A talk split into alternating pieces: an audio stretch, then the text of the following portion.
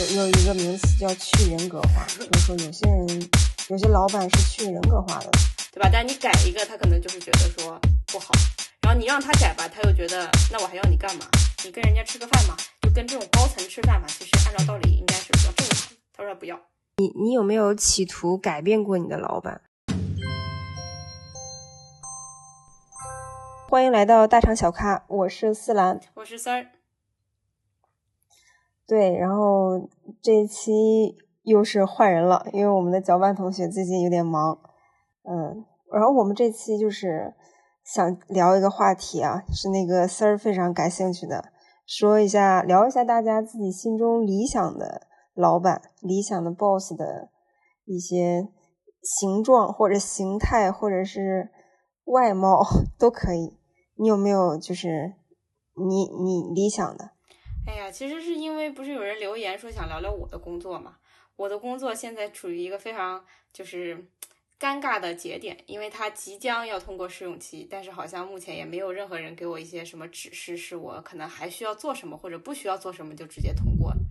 然后呢，所以就不是很想聊工作的具体内容，毕竟一般来说新鲜感六个月已经结束了嘛，已经看到了这个工作的各种坑，或者说预见到了以后会遇到的各种坑。然后呢，我们就是我可能之前就是觉得煎熬的还有一个原因，就是因为我这个工作，它就是招我进去到现在六个月，其实已经都就是改了一次 JD，让我重新签了一次了，就是组别变动也比较大，然后组里面的人吧也有就是拆分的拆分，然后换组的换组，换组完了以后可能还大 boss 又有一个变动，所以就是其实我觉得这个有的时候吧，就是你能感觉出来换了一个老板。哪怕这个老板不是你的 line manager，他如果就是说大老板换，他只要是嗯，就是说相对来说对下面的员工管理上面有一点想法的，其实对员工本身或者说对这个工作的体感其实差别蛮大的。所以我也不知道大家就是会不会有一个所谓的对老板的一个预期，然后这个预期在你那个工作平常那个生活中是不是有一些就是对你的影响也好啊，对你的体感的一些就是。这个改变也好，所以就想说，要不聊聊这个吧。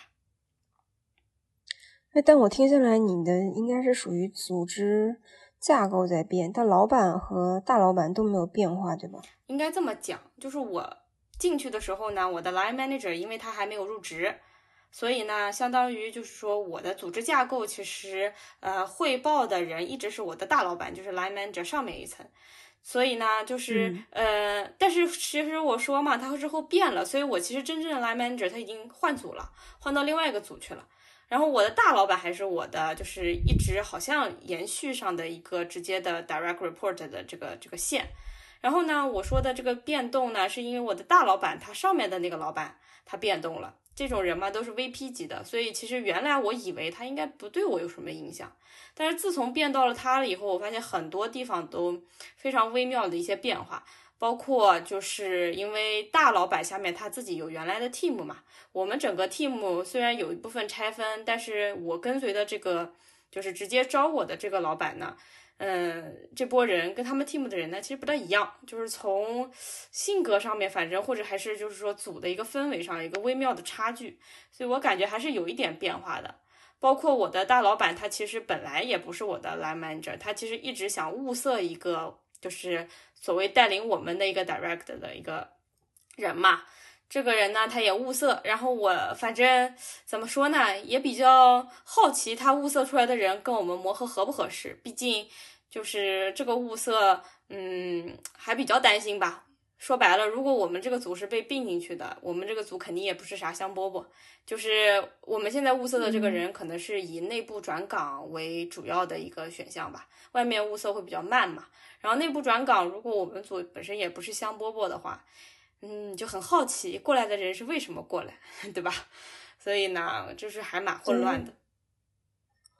哎，但是我们要就定义一下啊，就我们理想中的老板应该就是指我们的直属老板，对吧？这样，因为他和我们有一个关键的且最影响心情、上班状态的，应该是只有是他的，就不存。如果说你理想的老板是你的老板的老板，其实这样。可能对我们的影响没有那么大，嗯，是的，就是是不是这样？直属老板，我觉得就是，或者说至少是跟你有最多交接的一个老板，因为有的人是双线嘛，你可能就是架构是一个，但是其实直属汇报层面上有两个老板吧。我就是因为我觉得这个大老板级别比我们高太多，然后他又接触的事情就是过于接触了这个公司的一些核心的，嗯，政治也好啊，然后你说管理层的一些风格也好，所以我还蛮想说，就是这个老板他可能再怎么怎么样，对我来说有一些影响，可能我希望我的直属老板如果是第一个层级的话，可能会更好一点的那种感觉。就是直接跟自己挂钩的老板，对自己的影响应该是最大的。他应该是什么性格的人？他是一个什么办事风格的？可能是大家每个人都心里面都有一点点的期待，可能是甚至是期待最高的。嗯，就在工作的场合中，是呢，我觉得我可能就是要求，其实也肯定不算低的那种，就是我对老板的预期可能还挺高的。然后我觉得吧，我后来仔细归总了一下，我觉得我其实说起来都很大哦，但其实仔细想想，要求还挺高的。第一个，可能我觉得这老板得是个好人，就是他的好体现在他其实并不是嗯特别的玩弄整个职场的那个权利，或者说他本身追求这个职场的东西，他并不是不择手段的，他是比较想着说把这个事情做好的这种好的出发点。这个其实有的时候就。不是所有老板都是这样的，或者说不是说所有的老板都对你是好的，这个其实还蛮决定性因素的。就是你干的好不好，你跟他的利益关系到底是什么样的，其实还蛮影响你后面就是说发展，或者说他给你，尤其是就初入职场的人，他给你带来这个职场应该怎么作为战场去拼搏啊，还是作为一些可能更共事的一些和平一点的相处，还是自己人生打拼什么，这个第一印象还蛮蛮蛮容易受他影响。嗯，哎，但对这个是应该，因为它会影响到直接说白了就是影响大家的那个职业晋升路线和甚至是职场规划吧。就是因为他可能有一些权利，或者是他可以有一些义务培养你成为什么样的，呃，甚至是帮助你就是在这条路上走走多远吧。就是在共事的期间，可能是说他。的价值观上应该是属于一个，嗯，做事儿的，做务实的，对吧？嗯，对，这种感觉。我觉得可能像我这种职场级别嘛，就可能要引出来，可能有一个就是有点像第二点了，就是说我这种职场级别，其实说白了是干活的嘛。所以说，这个这个老板呢，他如果就是特别，比如说玩弄权力，或者说他特别有一些管理上面的一些，你说技能也好啊，或者你说他有一些特别的一些东西，对于我来说，可能我从学习的角度，或者我从理解的角度上都有很大困难。就我其实不知道他们高层搞的那些东西，对于我一个就是中下层的人应该学什么，或者说我不应该学什么。就这种比较，我就觉得就是说，他哪怕想教我，也不是在这个时候教。或者也不是我这个时候该学，所以其实我还蛮希望一个领导，他虽然就是有很大的向上的影响力呀，或者说他能在他那个层级上搞特别清楚，但是对于向下的人来说，就我这种层级的话，他还是要有一些汉藏能力的，就是他还是不能是一个纯管理层，最好还是说他自己接一些项目，做一些东西，或者说他做这个东西不仅仅是他去汇报，他可能也能指导一下下面执行层面上有哪一些明确明确的东西就要做的。就是我们经常痛苦的点，就是老板说不嘛，然后他认为你应该知道他那个不后面要改什么，对吧？但你改一个，他可能就是觉得说不好，然后你让他改吧，他又觉得那我还要你干嘛？这种对于就是我这种级别的要做事情的人，有的时候没办法提高，或者说我其实没有办法预见到他那个不后面应该怎么去提高的话，其实等于我也做不好，他也不满意，这种还蛮蛮痛苦的。嗯，就是你还是需要他给你的反馈是能够直指问题的，就不要是一个过于呃不是具象化的，而是就是希望得到具象化的一个指点，而不是一个非常宽泛的，就是直接 say no 或者是这样的。那可能就是说，这种老板他可能就是上向上和线下的兼容度都比较高，他可能自己就是 hands on 上去的。他会一眼知道你卡在哪儿了，但如果要是有些老板就是他之前的经历就不是汉藏上来的，甚至是呃，比如说读一些 MBA 什么专门管理的或者什么，那他可能汉藏的经验就很少，没有办法给出这种具象的，可能这就是你在挑老板的时候可能就会避开的，因为他没有办法给出一个非常明确的方向，嗯，错误方向或者是对的方向，是的，就反馈机制不健全。我觉得就是在他身上是没有的。对呀，就是还有看岗位嘛，就比如说有些人的岗位，他可能其实说白了就是偏技术岗，然后这种偏技术岗的话，他可能非常需要一个懂技术的老板，不然两个基本上可能在某种程度上交流的就不是一个问题。我这个我现在觉得非技术岗也非常重要，因为我现在自从被换了队伍以后，我就变成了做 strategy，很大很空。但是呢，如果说一个老板他就是相对来说他又能向下又能向上的话，他其实非常清楚大老板要什么，就是这么空的东西他都能找出来一个方向。但同时你写的时候，因为你要去传达，或者说你最后 strategy 虽然是向内向上汇报的，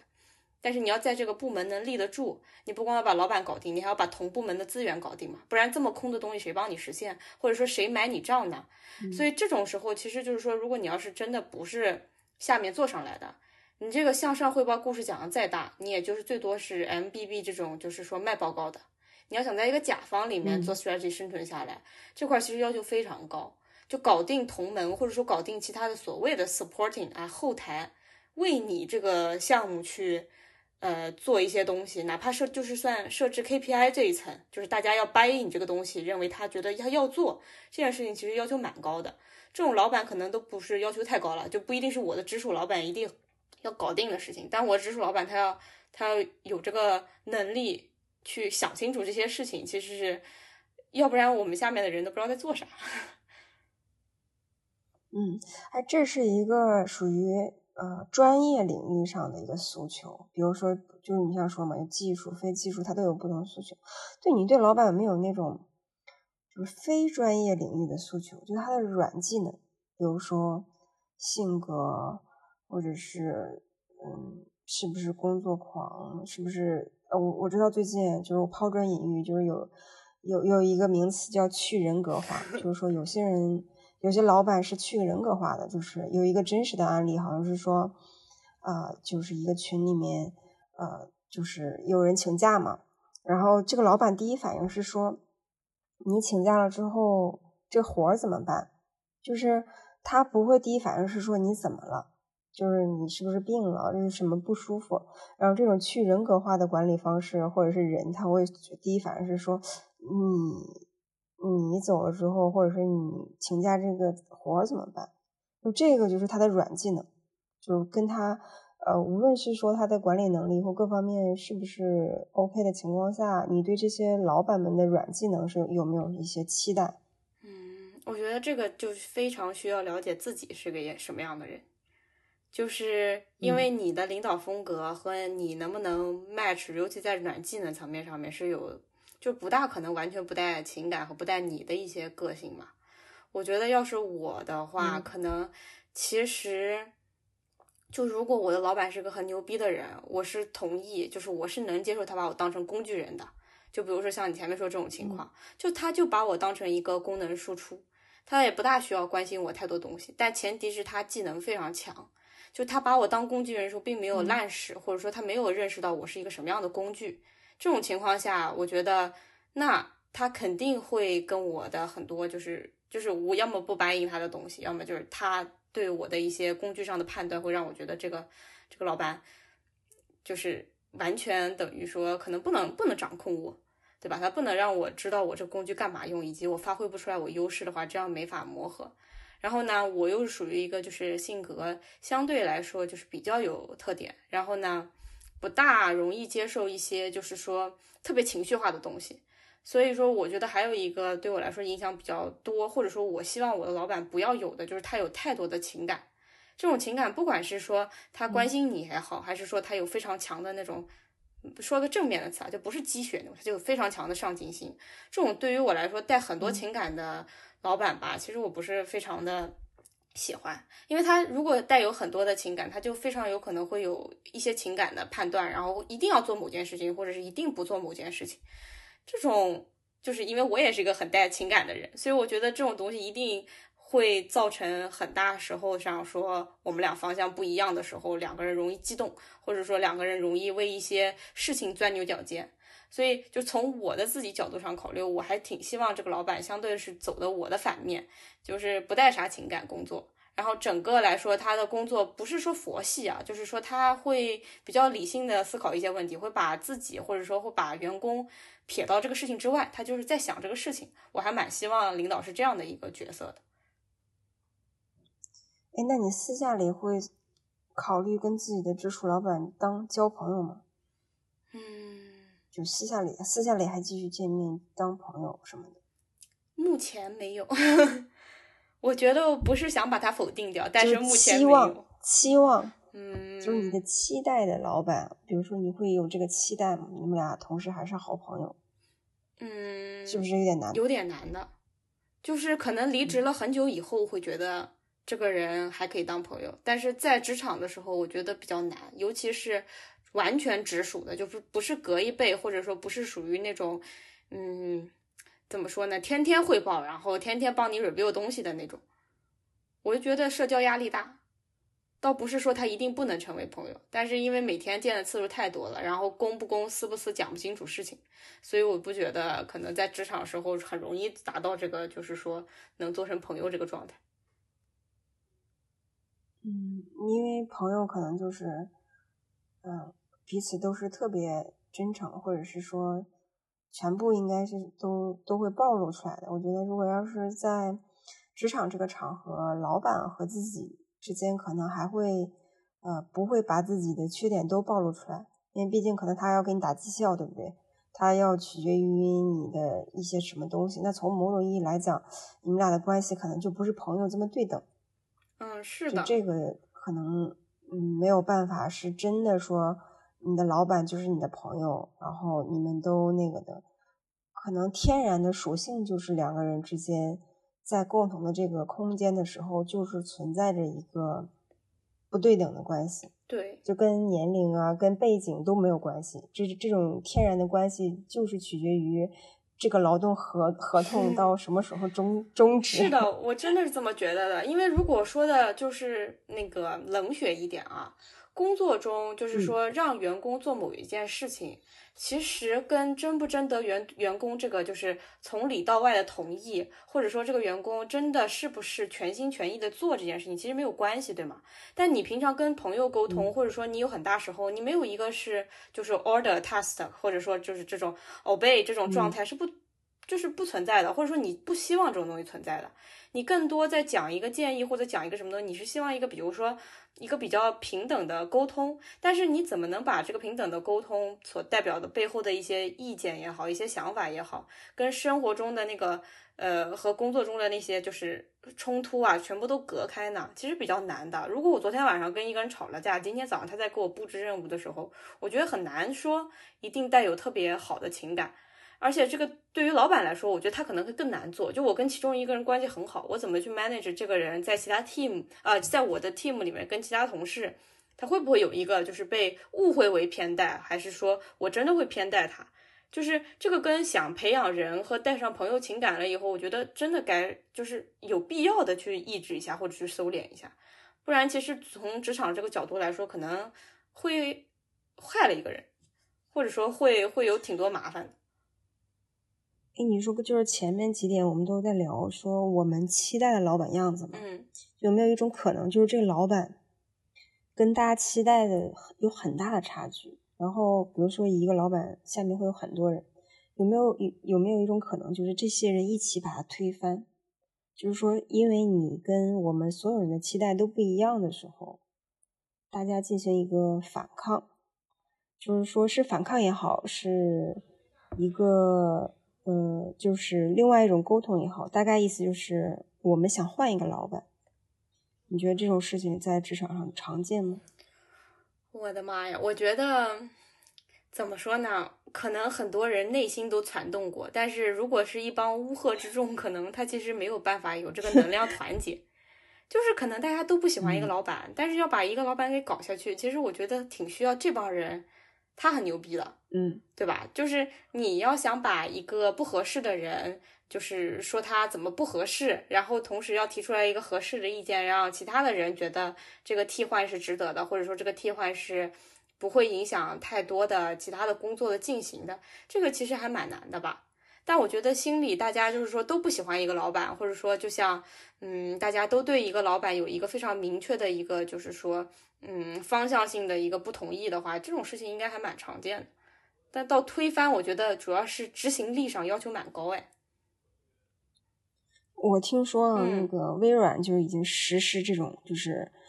互相打分的一个机制。比如说，如果要是这个老板的下属对他都满意度非常低，然后这个老板的老板就可以直接跨过他跟大家沟通，可能最后结果就是要么就是他走掉，要么他换掉，就是这种这种呃互评方式已经能够，就下面的人已经能够左右了这个人是不是继续当你的老板了。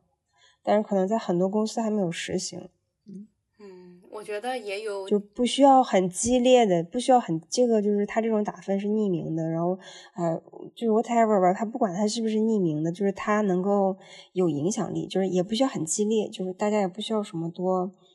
多就是抱团，嗯，但是如果说大家反馈的都是一个事实，然后这个这个事实让这个人的老板觉得这个问题已经影响到了什么，就会考虑。但可能就是，嗯，我知道的有一些案例，就是老板们可能不会让这个人走，或者是让这个人离开这个团队，他会先说。但是我听下来好像，嗯，这个等下期那个搅拌回来再仔细我们嗯剖析一下。我听说微软那边其实是可以直接换掉的。就是就是影响面很大的，它不会是走一个形式，比如像国内的互联网，其实大多数情况下是走一个形式嘛，然后甚至就是可能你像像有一些大厂 HR 很有一些就是话语权，他就会就是名义上说去问一下民意调查，但事实上还是这样。但我知道好像微软没有那么夸张，就是是真的会进行一个操作。我也在想啊，你说为什么会下属都非常讨厌这个老板呢？这个老板是怎么当上的老板，或者说他的老板为什么没有办法发觉这个问题呢？就是一定要通过下属打分，然后事后，就是我我觉得可能啊，他们肯定是上层也发现了这些苗头，嗯，比如说需要一个证据，或者说需要下下属去一个更直接的方式，比如说打分，然后来确认说这个东西值得换，或者这个东西确实有问题。但你说如果之前这个打分形式没有出现，为什么上面人的判断很容易被蒙蔽，或者上面人的判断其实很难去将一个就是中间层的这个嗯员工的一些表现看到呢？嗯，对，就是其实其实这是一个，可能是因为就是人或者比如说一个管理或各方面来讲，刚刚我们说很多维度，它是个动态的，就是它会变化，但是它变好还是变坏，这不是不是可控的。嗯，反正我觉得真的是挺神奇的。就是说，如果上面的人可能某种程度上面他有预感，他只是需要下面的人去就是帮助他把这件事情量化一下也好，或者说在层面上面做得更细致也好。是的，但是如果真的上面人其实没有怎么发现这个人有这么大的问题，是通过下面打分或者说下面的反馈感受到了事情居然不一样，我觉得这个说明说明一些系统性的问题。或者说说明，就是说，嗯其实大家对这个岗位需要承担的一些责任和，就是说对应到他对工作的这个影响，其实没有没有搞清楚。就如果一个人在下面反应那么大，他在上面汇报是 OK 的，工作也是能做成的，并且内耗没有很大。所谓的内耗没有很大，可能可以通过 HR 啊，或者通过一些其他的东西来判断嘛。判断不出来什么问题的时候，是需要靠下面人用这种非常非常主动的方式，然后又又就是说还要走匿名啊，种种这个方式去 report 这个人有多大问题，然后这个问题可以大到要把这个人换掉，我觉得还蛮神奇的。那这个人他到底需不需要 manage 下层，或者说需不需要他这个职位在这儿呢？就就觉得很神奇，就到底做这个活跟他对下层上层的这个关系影响到底是什么呢？嗯，这个可能就是说，他可能向上管理是不错的，然后向下的时候，呃，就会出现问题，然后或者是说，呃，从从他自身的软技能来讲，可能就是对上对下是不一样的。嗯，我真的这个是这个就是涉及到一个比较人性的问题了吧？就是说，他这个就是两个两个情况。就是会出现不一样的。我觉得肯定这个东西会影响一个公司的长久发展，因为我想了一下，就是说，如果上面人他只是关心一些非人性的东西，那这个人确实可以使得他的下属向上汇报做得很好，也发现不了这个下属的问题。就是反正他的活都做了，他不管他用什么方式做，他也不管这个人对他的恶评什么，反正他要的东西能做到，做的质量不是很差。那这种时候非常有可能就是忽略了他的一些对于别人的剥削啊，或者说他完成这个任务时候所带来的一些就是影响嘛。嗯，反正可能上级判断下属其实也很难吧。虽然我们好像总是对老板要求很高，或者说对老板有预期，但其实上面的人对下面的预期可能也很难调整吧。招进来才发现这个人不是自己想要的。嗯，其实我在想一件事啊，就是那个，就刚刚我们就说嘛，嗯，如果要，如果如果是这样的，比如说我们很多人是这样的，跟自己的直属老板就会有一些问题嘛，像前面的跟你的期待值很很高，然后甚至可能有些人又作又闹，或者是说跟他跟老板之间还是融合不了，或者是说没有 chemistry。我我觉得我们最后一点就想落在一个问题上，这个问题如果除了你离职以外，还有什么解决方法？就还有有没有最优解？我在想这个问题，因为很多人的离职，我听说我听说一个比较典型的一一句话就是说，一个人在这个公司能待一年以上，那就说明公司的价值观文化是没问题的。可是他一年以后离职了，大多数的原因都是因为自己的老板。嗯，所以我在我在想一件事啊，就是说，假设已经糟糕到跟自己的老板都已经没没有办法，就是呃继续相处了，难道我们只能离职吗？这个这个事情是不是有点从某种意义来讲，就是弱者变得更弱，就是纵我们在纵容另外一个，就是无论他是一个混蛋还是什么，就是不是这个有没有另外一种解法？我觉得吧，这个让我想到了一个很复杂的事情，就是说，嗯嗯，假设我们只看就是这个小圈的话，那可能有可能就是说，比如说你的离职对这个老板不产生影响，你变成了换到一个新的环境，找到一个更适合自己的地方，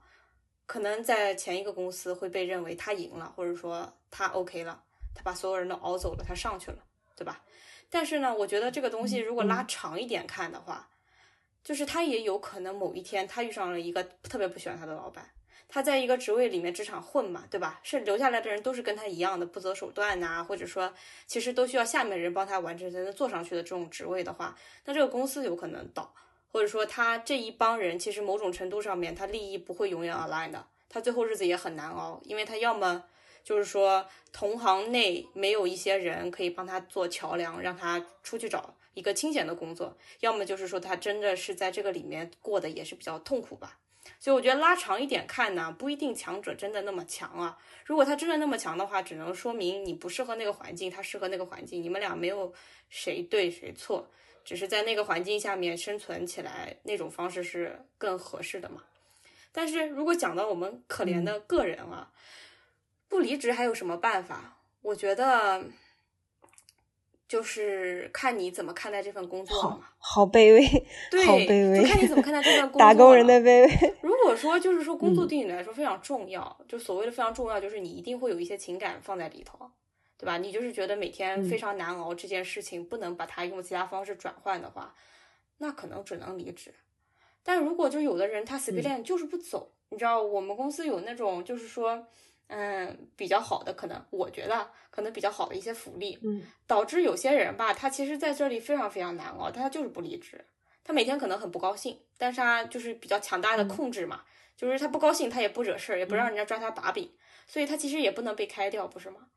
他只是被老板非常不待见，甚至有的时候要自己找活干，或者老板给他的活全是就是那种说的不好听点，就是有点牛逼的实习生都可能觉得完全能 handle 的一些散活，没有成绩就不谈了，还有可能做错一些东西，但因为他待遇不会就是有下降，或者说不会有在薪资上面的下降。但是呢，他在这个地方又做的就没有人管他，对吧？就是大家都知道老板不待见他嘛，也不会跟他起冲突。然后他觉得公司也暂时开不了他，他就会一直待着。但这个时候你就其实不知道谁更难熬了，因为一个如果老板他没有能力去开掉他看的不爽的员工，他还要每天面对着他，他还不能招新的人。我觉得其实他也很难受。哎，但是我最近就是重新 review 了一本书，因为我定期就会看，就是就是精力管理那本书啊，就是说，其实人的内耗这件事儿可能是表面看不出来的，就有一种内耗，就是你说这种，他好像都非常难受了，可是因为他一些福利待遇啊或者什么，无论是就是金钱啊什么的，他就不走。但是好像是从某种意义来说，这种内耗会在不不知道什么时候就会爆发，就是不你不知道在哪个 moment 是在身体上显现，还是在精神上，还是在另外一个事情。比如说他在工作上，你会看起来他非常就是就是 peaceful 的，对吧？但他可能在人际他自己的就是很 personal 的人际交往中会出现一些问题，就是然后甚至像你说的嘛，就是他老板也不爽。啊，真的，他老板也在内耗，内耗，他们彼此见到彼此都在内耗。我我就在想，就是，嗯，我看那本书，当时第一反应就是很多人都在陷入这种内耗的圈怪圈里，因为一些物质的需求，因为一些呃，其实说白了，我觉得就是物质需求，所有的所有的 benefit 其实就是物质嘛，对吧？就是你，你觉得这个公司哪好？但是大家都会因为自己的物质无形中在内耗自己这件事儿。可可是，当这个内耗积累到爆发的时候，你才会珍惜。说，可能你的健康、你的呃感情，我就是亲情，各种东西都被这些你以为你能坚持的内耗给耗耗没了的时候，可能才会发现。这个没意义，就像你说的，我们可能看起来就很无助、很渺小，但是好像离职是一个我输了的表现。但从某种意义来讲，可能是一个解解放，甚至是一个就离开是一个新的开始。就是我其实之前就是我我自己无形中的时候有一种内耗了，之后就是生病了嘛。但是后来我就觉得，好像是一个最正确的决定。就这事儿不分输赢，就是不分说。啊，让那些品质比较差的人赢了，然后，但是从拉长看这个东西，比如说我们都是做数据的，把这数据拉长看，可能那是最正确的决定，因为人生太长了。我记着我印象很深，就是那个有一个当时有一个前同事就跟我说说，你哪怕两年不工作，你拉长看这两年在你生命中都不算什么。真的，我当时就是特别受到就是鼓舞，因为我觉得是这样的，就是嗯，什么简历看起来好不好看，各方面来讲，我觉得这个社会都已经到达一个，如果你相信你在你是一个就是有责任心，然后并且你热爱你的工作或者是有责任心的时候，你就要坚信你依旧能够找到工作。就不用担心说什么你的简历就是那么不好看，然后别人会问一些很奇葩的问题。其实各方面来讲，可能都是一个某种意义上归因成一个叫做谈判学，因为他只是拿这些东西去跟你谈判，不代表他不认可你。他他既然想跟你沟通，就代表他还想认可你，你在这个社会上是可以继续下去的。所以我觉得可能。刚刚就是你刚刚说那些，我思前想后，我也感觉是，就是你如果遇见一个很垃圾的老板，就是或者是你在那个时候觉得他很垃圾，然后离开可能没有什么不好。嗯，我真的觉得就是说工作这个，嗯，很多事情上吧，因为你日复一日，所以说反而你把它权重加的比较大。真的，像我现在想有的东西。三年前的事情我有点想不起来，就是我真的是记不住。但是我因为一直就是工作时候比较投入感情嘛，我当时真的会就是很生气，或者说很上心，是的，对吧？然后我觉得我当时都是印象非常深刻，或者是觉得这个坎要消化好几天。就不是说年纪问题啊，就是我真的觉得，就是说这种不是因为我健忘，而是因为它确实对我生活的影响也就那么几天，只是因为我每天都重复，然后我每天相当于看到那个人，就跟就跟看到一个那个你知道吧，就是一个标语走出来一样，他就一直在 重复，所以才导致我把这件事情看得特别重，或者说他对我的影响又莫名其妙的又被又被就是重复了一次。但其实很多东西，就比如说半年前有一些什么愉快或者不愉快。我有时候就是不是我我的一个习惯，就是离开工作了以后，我会把那个群退掉嘛。然后有的时候不是有一些那种临时沟通群，或者说那个群其实比较以 social 的方式加进去的，就不是记不得名字，或者说那个名字起的奇奇怪怪我就忘了嘛。然后我就没有可能把它删掉。然后有的时候突然跳出来一条消息或者怎么样的时候，我连里面人都记不得是谁。所以我觉得其实有时候工作对你的影响，或者说你觉得工作对你的影响，它。嗯，很大程度上面是可以调节的。然后这种是或者不是或者爆发啊什么的，其实你也可以有一些方法去，就是疏解他的。换个工作确实也没有什么了不起，但是不换工作也没有什么了不起。就是说，下一份工作，首先人家可能看的只是简历，你混得好或者不好，其实某种程度上别人是不知道的。他就是看你年限够不够，我做的这个事情是不是差不多，然后你之前在面试上的一些表现是否可以印证你这个简历，或者说印证你这个能力上面能胜任下一份工作就 OK 了。你之前有多少坑，或者说你之前那个东西留下了多少坑，没有人去帮你去 verify 的。但你在那个里面待着，或者就是说在新一份工作即将要面临哪一些坑，你也不会知道。所以我觉得换和不换，有的时候就是看开一点就好了。好像换开或者或或者不换，是因为很多东西吧过去了也就，其实就是说，当然选择要非常慎重，但是一旦选择了以后，其实很多东西你你还是要拉长一点来看的，就不要把这个当下的很多东西变成了你好像百分之九十要依赖的，或者甚至是你马上就要做下一个决定的一个主要的一个东西。其实，就我最近还在思考一个问题，就比如说，因为我们不都在说想去找一个自己自己合得来的老板嘛，就是符合自己期待的。我有的时候觉得，当我们这样思考问题的时候，是不是其实就是把工作看得有点过分的重要了？我甚至在思考一个问题，就最近就是看另外一本书，就是讲的是那个抵抗抵抗的那个。就潜隐剧本那事儿，就是讲奴隶社会的时候，人们是怎么跟那个他的奴隶主之间有什么一些表演学呀，或者是说潜隐剧本。我在想，就是资本主义是不是为什么人家就能就是一周就四十个小时，然后就是一天就八个小时，然后甚至他知道自己老板是个 bitch 之外。他们依旧还能正常八个小时上班，是不是因为他们把已经把自己的感性的东西就是不放在工作上，就是工作只是我满足于八个小时，因为合同上就写着你就服务八个小时嘛，对吧？然后那你每个小时多少钱？那就是这样的，他不会不会是说过分的把一些期待放在这个人身上，或者是这个事儿身上。是不是因为我们现在跟他们之间还存在一个进化上的一个心态的进化？就我们可能更多的期待是有个好老板，这个老板是有能力、有专业能力，可以帮助我成长，然后他的人品又很好，然后还能够让我有一个作为一个高素质的环境生长。我们就是有的时候，是不是我们的期待往下降的时候？这个稳态就能够产生，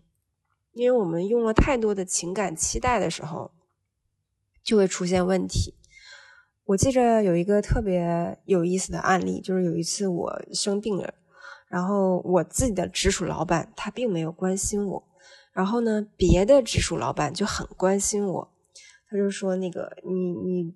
怎么了呀？说那个好没好呀？类似这种。然后我跟另外一个。别的部门的同事就说：“我说你看我的老板感觉像去人格化的人，他都不关心我，然后那个他都知道我休病假了。然后我说别的老板都关心，然后他就给我讲了一件事，他说你对这两个人，首先你们俩的期待就不一样，因为你期待你老板关心你，他不关心你的时候，他就是减分。嗯，可是你对那另外一个人没有期待，他关心你，他就在加分。”所以我就在想，就是我们是不是天然对自己的老板就有期待，就是他的 base 就是比别人高，所以他做什么一般都在减分，然后他做一些别人做起来加分的项，我们就会认为这是在他的 base 里面的事儿。对对对，如果说不这样，就把他当做一个别的组的老板，然后。这样看他的时候，是不是会减少我们内心的失落？人人家不是说有期待就会有落差吗？嗯，就也许这也也是因为，呃，从某种意义上来讲，如果说工作要工作几十年，你怎么可能就是说每次都对他期待期待满满？就是没有完美的老板，也没有完美的下属。可能就是在这些不完美中，我们如何彼此调节自己？就像你说的，我就真的觉得那个老板也挺惨的，他就想裁掉他，又不能裁掉他，就等着他三年合合同给他 N 加一，是啊，很难所以就是说，他他们彼此都在彼此都在调节彼此的心情和发育。可能有一天大家都当老板的时候，这种事情会层出不穷，就是。天呐，你你你招聘你发生了事故，你又不敢承认你自己招聘事故了，然后你又不想裁掉他，你招的人怎么样都看不上你。对，我真的觉得就是对对对，怎么说呢？这个这个又又让我觉得可能是不是就是你工作中时候确实太自我了一点，然后生活的时候又太不自我了一点。就是工作的时候，你总觉得从你的角度出发，你要掰应这个任务，对吧？你要知道他为什么要做，他做出来要干什么。嗯，你。做这个东西它有什么价值，都是从你的出发点角度来说。但是别人可能，比如说把你当工具的时候，其实真的他觉得他不需要跟你解释这些，或者说他自己本身就把这个工作当成一个工具的一个就是操作，所以他也不关心这些东西。然后你对他有特别多期待的时候，好像因为你知道这些就能做得更好，其实不一定是吧？你只是满足了你觉得做这个东西好像有一个意义东西存在，就是他把自己当当一个就是机器要运转的一个重要部件了。说白了，你都是标准件，换不换你，其实某种程度上公司来说，他也不是很 care 有东西可以换就可以。但听下来，其实就对，但是其实大家还是呃呃，我我是这么想的，就是很多人不是说他们啊觉得这事儿没意义，然后呢，老板非要让做，然后就说也不知道老板在想什么。但是我觉得，就像你说的，他的出发点就有问题的，就是他就是一个嗯。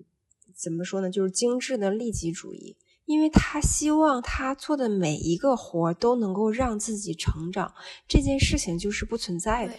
配你钱就是这个意义，配你钱就是让一些无意义的事情你愿意去做，或者说让一些可以成为就是说就是比如说垃圾活的东西，它最后被实现了。就是我觉得确实就是这样的，就是当你在讲一个事情有没有意义的时候，从上层来说它就是有意义，但对你来说可能就是完全没有意义的。所以他们说，就是等于说你在问一些为什么的时候，你可能能把事情做好，但是你也有可能越问越失望。你自己得 balance 这点，就是你的存在并不是说让公司实现一些价值，然后是同时你也能获得一些东西。工作公司反正这个活只要被干，它就是有意义。他不需要关心我今天是五个人干，然后干的有多蠢。他觉得这个活只要干了，我能付得起这个钱，你们就可以干，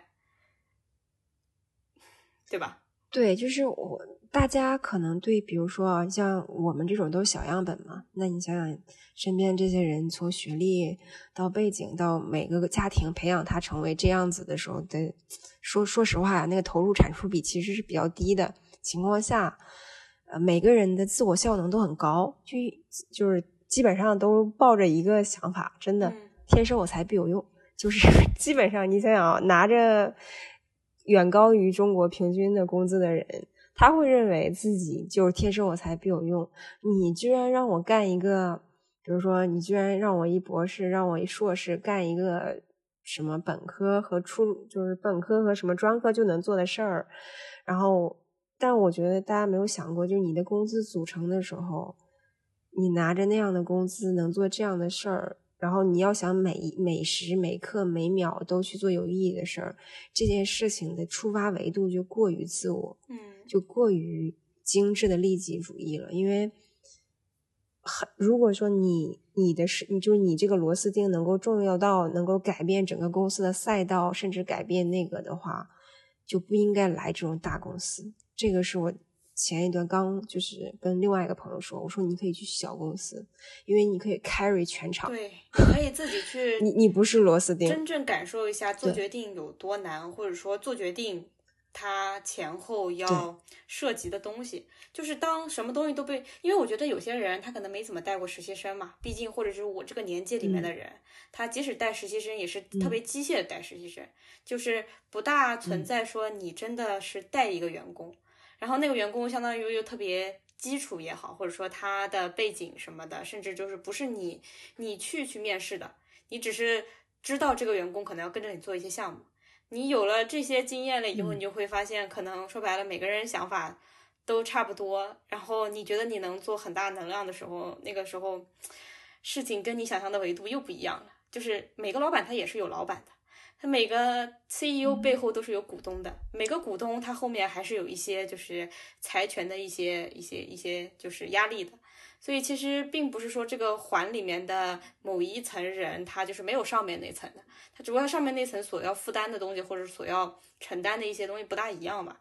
所以你当你 argue 这件事情有没有意义的话，其实你上面的那个链路如果觉得有意义的话，你又觉得你又就是接到了配嘛。某种程度上面，可能他觉得他这个东西就不需要向你解释为什么它有意义或者没意义。而且，哎，我再问一下，你说，就是你，你有没有企图改变过你的老板？嗯，小的有，大的倒很少。小的、大的，咱们就是说直属老板。对呀，我说小的是指小方面的，小的切入点的，就是比如说最简单的，改变他对我的认知。啊，这个这个其实就是我自己觉得，是因为我犯了一个错误。我之前就是不是给你们说我很担心我的试用期会挂嘛，因为变动啊啥的，然后我又犯了一个错误。然后呢，但是我就是借了这个机会，因为我确实觉得那段时间不是说我那个错误不应该犯或者怎么样的，就是我犯那个错误，我真的是觉得因为当时承担的东西太多，以及有一些东西说白了不是很不是很能长期这么坚持下去。对吧？但是你错了，你肯定是直接的这个事故人，对吧？你要承担很多的责任。所以说呢，我当时就是觉得说，嗯，这个事儿情既然过去了，那我心里压力就卸下来了嘛。然后呢，我也不是说故意使了一个技巧，我就让老板知道我其实特别不擅长干这个活儿。我不需要就是说特别有上进心的跟老板说，哎呀，我做错了，我以后一定会做对的。我当然态度上是这样的，嗯，但是我相当于告诉他说，这个事儿你放在我这儿啊，其实你不大合适。或者说你可能会要操心的，因为毕竟我是犯错了，而且呢，我犯这个错，我自己觉得就是说我做的挺好的，犯错误了，又不是我故意犯的，所以我在这个方面要么是能力有欠缺，要么就是说白了就是就是不擅长，对吧？效率极低，我在短时间内我做不好这个事儿，所以呢，这个事儿本身我又是不想做的，就至少我觉得干这个事情对我来说是没有什么意义的，我自己也不开心干这件事情。所以呢，其实我对老板的一个改变，就是说也不能叫改变吧，就是说我不管自己擅不擅长这件事情，我压根就没想让他觉得我可以做这个事情。我通过这个犯错，我也告诉他，有些事情吧，就是说可能每一个人他确实是有短板的，然后我的短板就是我不擅长干这个。所以说跟这个相关的，比如说要特别细心的、特别慢条斯理的检查五遍才能发出去的这种类似于 proof check 的东西，请你不要让我来做，我做不了这个，就是帮别人检查这件事情。所以就是这种改变我尝试过，不光这种改变，还有比如说我有的时候会告诉他，我就是特别不开心，你可以让我做这件事情，但是我就是不高兴。但这个事情我不可能会再有第三个人，或者说在一个非常正式的场合告诉他，我因为你让我做这事情不开心了。但我会跟他讲，我说你让我做可以啊。我说为什么要这么做呢？反正我就是觉得这个事情做了对我们没有意义。但是我几次表达了以后嘛，老板就知道可能我是一个有就是选择任务的一个偏好的，然后并且有一些事情可能想让我做的时候，他可能会要有一个比较合适的方式跟我沟通，因为我肯定会有反对意见。我这个反对意见表达了不止一两次了，所以就是说在可能不是很伤害我特别多的一些能力输出的时候，我会告诉他哪些活我不愿意干。对吧？但但是其实就是说潜移默化的告诉他，我反正是有缺点的，然后我这些东西本来就不擅长，你让我做我也不是很开心。但是我其他能干的事情，或者说我长项的东西，我肯定去做做好嘛。那这样，如果说你想好好用我，或者说如果说你觉得这些事情可以被别人干，那你就给别人，不要给我。但很小了，就是主要是改变他对我的一些看法，以至于我俩磨合的能更顺顺一点。嗯，哦，那就是说，在大的呢？你是指哪种大的呢？大的就是，比如说，我看他有一些东西，我觉得他做的不对，他做的不 OK，我不大不大敢改变，或者说我觉得很难。比如说我的老板，他不是年纪很大嘛，我就说我这个现在这个大老板，毕竟直属的没有招到，这个大老板已经快五十了嘛，他其实过来其实蛮想养老，但是由于他太正直，他就是有一颗 CEO 的心，他要救公司那种感觉，他就会操很多很多的心，这个部门怎么磨合，那个部门的就是 function 有些什么点，他都想去拎一拎嘛。然后呢，我说，那你这样，你就真这么操心的话，你就要想办法跟各个部门老大去 social，就那他那个可能就不叫 social 了，对吧？他就是有目的性的要跟那些老大去混熟，因为我们这个公司会有一些就是说母公司啊，然后合资公司的一些就是势力在 battle 嘛，所以我觉得如果你要是操这么大的一个心，你就必须得把他们这个小团体，或者说你要融入他们的小团体，或者说你要把他们的小团体搞搞清楚。但是他非常不喜欢这些，因为我老板相当于他虽然是中国人啊，呃，就是人在中国长大，但是他其实已经入了外国国籍了嘛，在国外待了很长很长时间，他非常不喜欢搞这些东西，就是他内心肯定是超级鄙视的。然后呢，但是我觉得他这样又操心，就是他会让一些人误解他在给那些人派活，但是他其实是站在公司的角度，觉得这样做那样做的话。可能需要多走一步，或者说你这样这步挪的就整个公司上面来说其实是不对的嘛。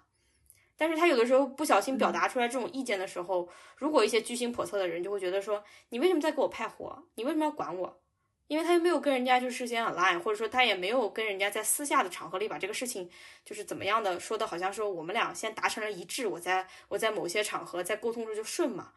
所以我觉得，我就尝试过问他，我说你要不要跟人家吃个饭啊？我说你这么大老板，你跟人家吃个饭嘛，就跟这种高层吃饭嘛，其实按照道理应该是比较正常的。他说不要，他说吃饭太痛苦了。我就想说，嗯，那我可能这个意见在他身上，他可能并不是不同意，但是他就是无法接受跟别人就是午饭 social 这件事情嘛。这种我觉得已经是非常 minor 的点了，但是感觉他的性格或者什么的，他其实不愿意。这个这个做，那我就是没有试图说第二次或者第三次。但是其实大的方向上，人很难改变另外一个人。嗯，我觉得像这个例子，就是说他其实蛮认同说，可能他跟别人的私下关系更好一点的话，比较有利于他的一些想法得到认同嘛。所以在他认同的情况下，然后我提的又是一个相对来说就是比较比较简单的事儿吧，他一口回绝了。所以我就觉得，就是有一些人，尤其是到什么可能越高层的人。他其实有一些自己比较清楚的度，或者自己比较清楚的一些东西不想碰。其实你是不能改变他的。他认同你，可能也就是认同这个观点，但是他并不一定会愿意去做出这样的一个改变。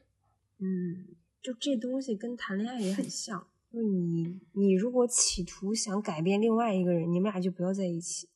因为人是没有办法改变另外一个人，就只能靠那种你用小事来影响他。比如说，就我觉得像你说很对，就是你小的东西，你可能逐渐的，这还不是要改变他呢，是让他增强对你的认识。就是你们俩之间的连接，在不断的小事中彼此认识。哎，就是说啊，Sir 可能就不适合做这个，我知道了就行了，而不是改变他。说，我跟你说，就是你要这样这样，然后他他本来是要。用另外一种方式的，我觉得这个还挺难的，可能就是尽量不要抱着一个你老板可以改变的心态去工作，而是要让你的老板逐渐的认识你是什么样的人的心态去工作，可能这样会更好一点。对，我觉得就是双方找磨合点，如果你其中某一点跟他可能磨合不来的话，你看看能不能找到一些就是。替代方案让他觉得这个点上是能跟你更磨合的来的，然后呢，这样有一些压力也好，或者有一些东西也好，说不定就能消解掉一点点。嗯，但是确实很难啊。咱们后，难，我觉得就是太难了。就是咱们后面说的是，前提是说这个人首先都满足你大预期了，对，就专业上能给你提点。然后这个人呢，还其次呢，这个人品质又不差，又不至于让你离职的时候，嗯，然后整个公司你都觉得适合你在这儿待着，你才会考虑说跟这个老板磨不磨合。磨不磨合？对，然后就是，所以就是要接受不不完美的他，然后也接受自己不完美的自己，然后让两个不完美的人 进行一个磨合，这个可能是一个，啊，无论大家后期待几年的时候的最终吧。但是前面几个过滤项如果都不符合，可能就是先跑吧。啊，真的，我觉得试试几遍以后，因为越越年纪越大，其实也很难跳槽嘛，对吧？根深蒂固了，包括新的，反正我不知道别人怎么觉得，我自己觉得就是说工作干久了，坑当然很多，或者说你几几年前的坑全部都要出来翻旧账了。但是你到一个新公司磨合很累呀，就不管你是什么级别的，你都要笑脸相迎，对吧？都要搞清楚这个公司原有的势力，或者说原有的一些人际关系是什么，然后你还要可能面临着站不站队这个事情。这个队不是硬站啊，但是反正总的来说这都很累。然后对于一个就是你非常确定你喜欢什么不喜欢什么，有的时候到新公司你是特别难适应，所以要么还有一个解决方案就是把重心只放在钱上，钱合适了你就过，然后剩下来就全部把所有的情感收一收，去一下人格，然后就是放在生活中，不然可能工作越到后面越越看开了，你越容易发现一些肮脏的角落吧。哈哈，对对，这个不至于，但我我我是觉得，就是大家还是，嗯，就是理性的去看待工作这件事儿，别太感性，也别太自我。嗯，我觉得这样的话，慢慢的就不会出现一个状态，就是，呃，那个天平就失衡了。无论是对人的失衡，还是对事儿的失衡，还是对自己的失衡，可能慢慢就，嗯，就自己的。崩塌了，整个就是价值观啊、认知啊，然后甚至就会体现在人人的身上了。无论自己想看哪个维度，都先跟自己说：“哎，我前期就看这个维度，然后后期再改变，然后再迭代，然后最后就是，嗯，如果我一定要走，那我就走，因为我已经容容忍不了这个傻逼了。”是，我觉得走，反正也不是一个，也不是一个谁跟谁宣告，就是。对吧？谁谁对或者谁错的事情，不适合就可以离开。包括很多走了以后，你才能发现你可能更适合什么。所以其实，嗯，对一个老板，当然选择要非常慎重啊。但是你也要留下一些就是正常的一些空间。他可能就是那样的，你还能不能干？或者说你对他要求这么高，请问你为什么让人家觉得你又那么合适呢？对吧？所以有一些东西其实可能。确实，就是你可以有个非常好的理想，但是一旦一旦入职了，或者说一旦就是这个事情做完判断了以后，你还是要坚持一些可能比较基础的东西先磨合过去。对，就因为马上收尾了嘛，我就其实还有个建议，就最近也是我时常发现的，就是我发现，呃。中国这个社会的职场上，大家很少能有心理咨询师，就是他们只会跟别人吐槽，或者是干嘛，但我觉得不健康。其实，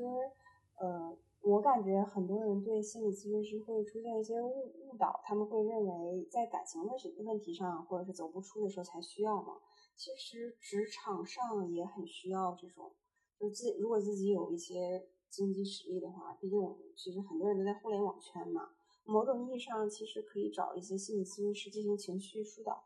因为可能你只是在某一个坎儿上卡住了，呃，然后没有一个专业的人帮你情绪梳理，然后你想想，你跟同事的时候，所有同事都觉得这个人很操蛋，或者是说这个环境很很很差劲，那那你就不会走出去。有的时候，让专业的人士帮你走出去，比让你同事跟你同事一起去骂这个人，可能效果更明显。我觉得大家应该更科学的关爱自己和关爱自己的情绪。是的，就是不能认为一定要有什么自己错，或者觉得自己病，或者自己是对的那个，自己就不需要寻求帮助。当你觉得你很对，但是你又没有办法摆脱这个困境的时候，你就是可以去寻求帮助的。嗯，不要把就是对错当成你是否需要做选择，或者说你这个选择应该往哪个方向的一个前提判断。你就是不高兴了，或者有需要帮助了，你其实是可以寻求一些，不管是心理咨询啊，还是说自己要先退一步的那个那个动作。嗯，就是在硅谷那边，其实大家每个人都有一个自己的医生嘛，我感觉还挺重要的。所以我我我觉得，就我还挺呼吁这种大家在高压情况下，你看现在，哎呀，何止九九六呀，零零七大小周什么这种环境下，大家都可以试一试。毕竟，就像你说，钱很重要的情况下，也要知道怎么花在 刀刃上。嗯好，那我们今天就聊到这儿，然后聊了一下老板的事儿，也不知道大家就是，那我们就整个聊的有案例啊，有什么的，也有一些消极的告建议大家的做法，什么一走了之啊这种，但是但是我希望大家还是要更爱自己，更客观的去，嗯，做事做做每一个决定，尤其是职场上的决定。就不要意气用事，毕竟我们是用时间来换钱的。某种意义上，大家都是工工具人。再反过来，其实工作也是你的工具嘛，因为你是他用来赚钱的工具。所以我，我希望大家能更乐观、更积极、更主动的去思考，然后前期的思考做充分的思考了之后，做决定的时候不犹豫，那就是无论是做什么决定都要不后悔就可以了。嗯那我们今天就这样，嗯，再见，拜拜